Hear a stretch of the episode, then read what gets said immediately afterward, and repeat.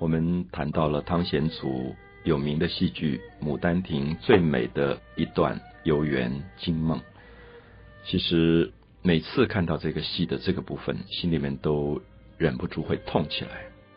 啊，痛起来的原因是看到一个十六岁的女孩子，这么美好的年龄，这么美好的青春，她第一次走进了一个大花园。我觉得游园应该作为一个象征来看。就是他走进了他心灵的花园，他的心灵在十六岁应该是百花盛放的。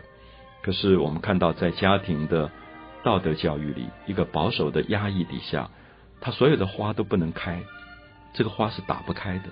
所以我们看到游园这场戏，他看到所有的花去赞美这些花的时候，他重新活过来了。我前面一直在用一个字在形容杜丽娘，就在游园之前，杜丽娘根本是一个尸首。他是一个行尸走肉，他并没有真正从心灵里活起来。经过了春香的带领，他进入了这个大花园。他说：“我都不知道我们家有这么大的花园。”我们听到这句话也觉得很讶异，对不对？怎么可能一个女孩子在一个家里住了十六岁，不知道自己家里的建筑后面有一个大花园？那么，所以作者根本是象征的在说，那个花园即使在。如果你的心灵没有打开，你是看不到花的。我们今天的中学、大学有花园吗？如果有这个花园，而教育里没有让孩子看到花，没有带他去感觉到花的芬芳、花的灿烂，那么这个身体，这个青春的身体是没有办法活出它的美丽的那一面的。花是有香味的，花是有色彩的。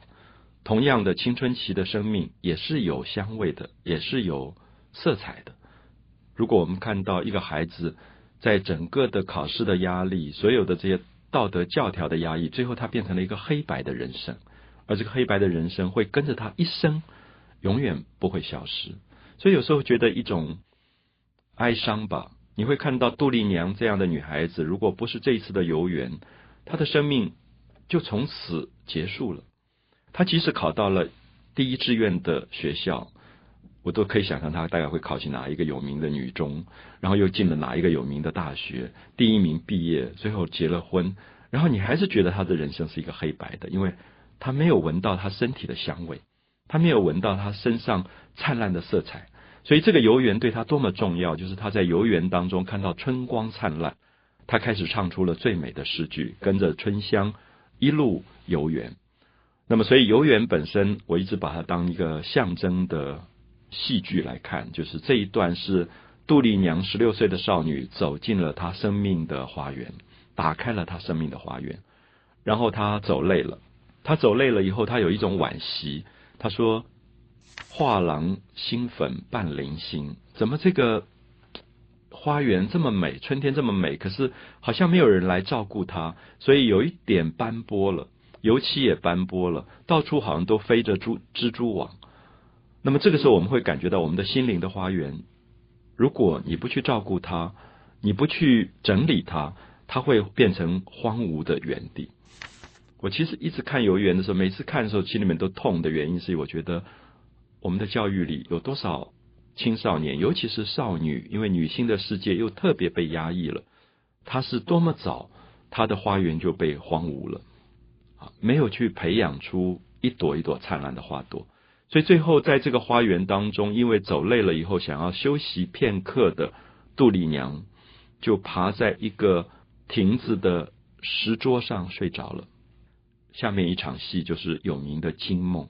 我们知道杜丽娘做了一个梦。我记得我第一次看的时候，我自己那个时候是一个青少年。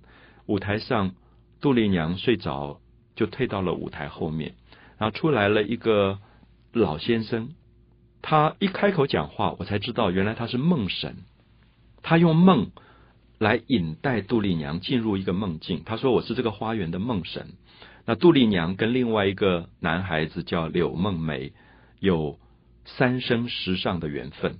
他们前世有姻缘未了，所以这一世他要把杜丽娘带进柳梦梅的梦中，也要把柳梦梅带进杜丽娘的梦中。我看到这一段时候，我想我们今天都可以了解到，完全像心理学的现代分析，就是我们知道青少年会做一个梦，叫做春梦的。他的身体发育了，他会有欲望，他会渴望一个被爱的对象，他也渴望一个他能够爱的对象。可是这个爱的对象或者他自己被爱的角色，其实都有一点茫然，并不清楚。我们很具体的问一个十四五岁刚发育的孩子说：“你喜欢什么样的人？”他有时候讲不出来。可是因为他心里的寂寞，他欲望的驱使，他会那么渴望被爱或者去爱人。我们知道这是人的本性，可是道德很可能会故意的压抑这个部分。我想。我们这个年龄最常听到的话是什么？我在中学的时候，十四五岁，身体刚刚发育，那种我觉得身体里面好像有一个火山要爆发一样，随时被欲望在折磨，其实很苦。可大人永远跟你说，不要胡思乱想哦，好好读书哦，明天要考试了。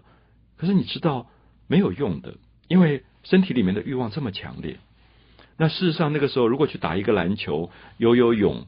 哦，或者我躲在棉被里读《红楼梦》，我觉得有一部分被升华了，可事实上也不可能解决所有的问题。所以《游园惊梦》的梦是一个欲望之梦，是一个十六岁的少女充满了痛苦的一个渴望。最后由梦神出来，这个梦神说：“我要引带十二月的花神，每个月都有花。”就是出现了十二个神仙，这个花神就唱出一段非常大胆的歌词，是看到舞台上柳梦梅跟杜丽娘一个少男一个少女宽衣解带发生肉体的关系。舞台上并没有杜丽娘跟柳梦梅，是十二个月的花神看到的。文字非常的大胆，如果大家有兴趣把这个剧本找出来，你可以看到，可能比我们今天描绘肉体性的文字还要大胆。可是这个大胆里面，最后说他们二人贪欢太甚，用花片要惊醒他们，就把花丢出去，然后十二个月花神走了，杜丽娘跟柳梦梅重新醒过来。杜丽娘忽然发现，刚才那么美好的一个片段原来是梦，所以他忽然落到一个巨大的虚无跟痛苦当中，决定他要用一生的时间去寻找梦里的这个人，这个男子。所以这个故事当然有让人心痛的部分。我们知道杜丽娘后来是死而复生，她用死亡的方法重新引来了柳梦梅，重新能够活过来。所以明朝的礼教压抑人到这样的程度，要用这么悲痛的方法使人死而复生。他相信一个情之所至，因为你有深情，你死去都可以复生。这一世没有完成的情感。在我们不可知的人生里，还会再见面，还会再完成。所以这很显然是讲给当时明朝受到礼教压抑的人听的。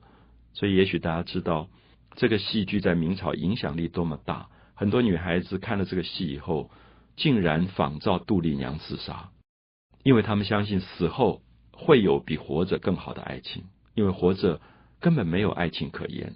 他们见不到任何一个他爱的人，他只是等待有一天被爸爸妈妈嫁出去，去面对一个他从来没有见过的男人。那么这个时候，我们知道《牡丹亭》的游园惊梦有多么大的时代的意义，甚至是不是到今天它还有时代的意义，可能更是我们值得思考的严重问题了。